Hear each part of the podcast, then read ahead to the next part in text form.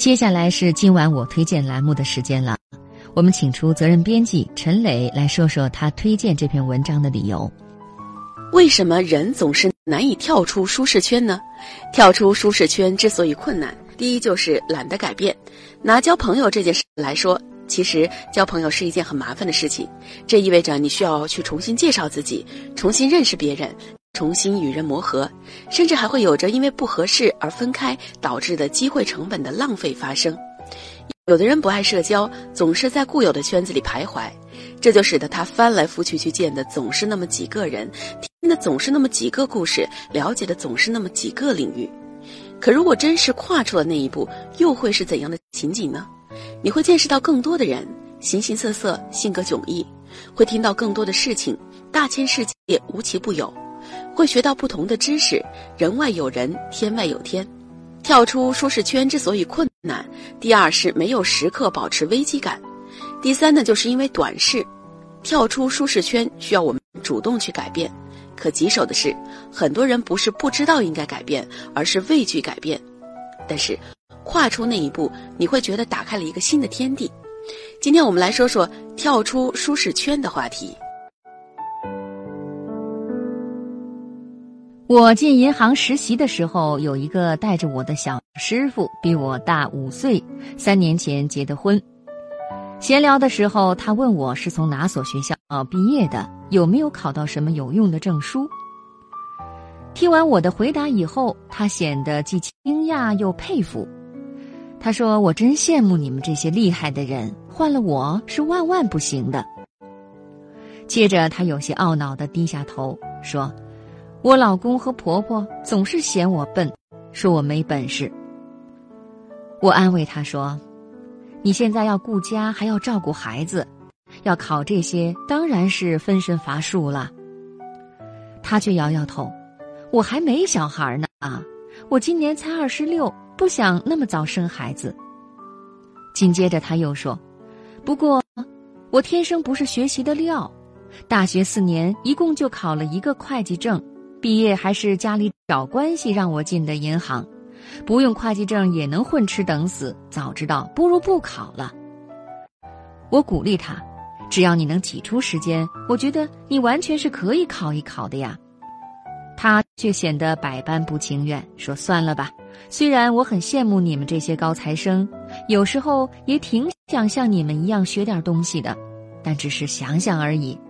有时间我情愿去看看电视，玩玩。”手机学习太枯燥了，在桌子面前一坐就是几个小时，我会疯的。我不再多说什么，只是我想他还没有发现自己已经掉入了生活的舒适圈中，在这个圈子里，他不需要动脑筋思考问题，只需要跟着惯性走就可以了。也正是因为平时不改变，所以一旦面临改变的时候，人就会退缩畏惧。这种对困难的畏惧，使我们选择待在一个熟悉的地方，选择每日撞钟般重复的生活，机械、固定而且安稳。可正是这样一个舒适圈，不断消磨着我们的时光，令我们束手无策，怨天尤人，却又一成不变。既然改变是如此的恐惧，那么我们为什么要做出改变呢？这是艺人张钧甯在一场演讲中提到的问句。接着，他用自己的亲身体验去回答了这个问题。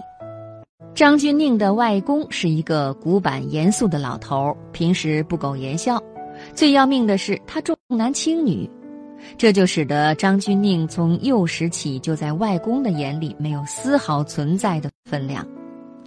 但是张钧甯并没有因此而抱怨或者是认命，他选择主动与外公沟通，与外公交流自己的见闻和想法。即使身在外地拍戏，他也会定期写信寄给外公。长久的努力终于换来了古板老人的观念转变。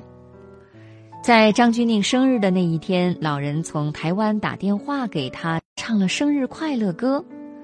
他自己后来都说，这在过去是想都不敢想的事情。在面对既然改变是如此的恐惧，那么我们为什么要做出改变这个问题的时候，张钧甯这样说：“对我来说，改变就像是在雕塑一个木头，我的整个人生就是这个木头最后会呈现的样子。在过程中，我需要不断拿工具把不要的东西给消掉，那些消掉的就是所谓的放弃。”在放弃的时候，你可能要面临选择，你可能会觉得这个选择我放弃了，会不会很浪费呢？但我觉得白纸一张的人生才比较狼狈，所以这就是我的人生态度。我会希望一直很开放的去探索更多，尝试不同的领域、不同的事件，去看一看是不是我喜欢的，是不是适合我的。如果是，那我就会继续钻研下去。跳出舒适圈也许真的很困难，但是迎接你的必将是一个全新的世界，还有大把的机遇。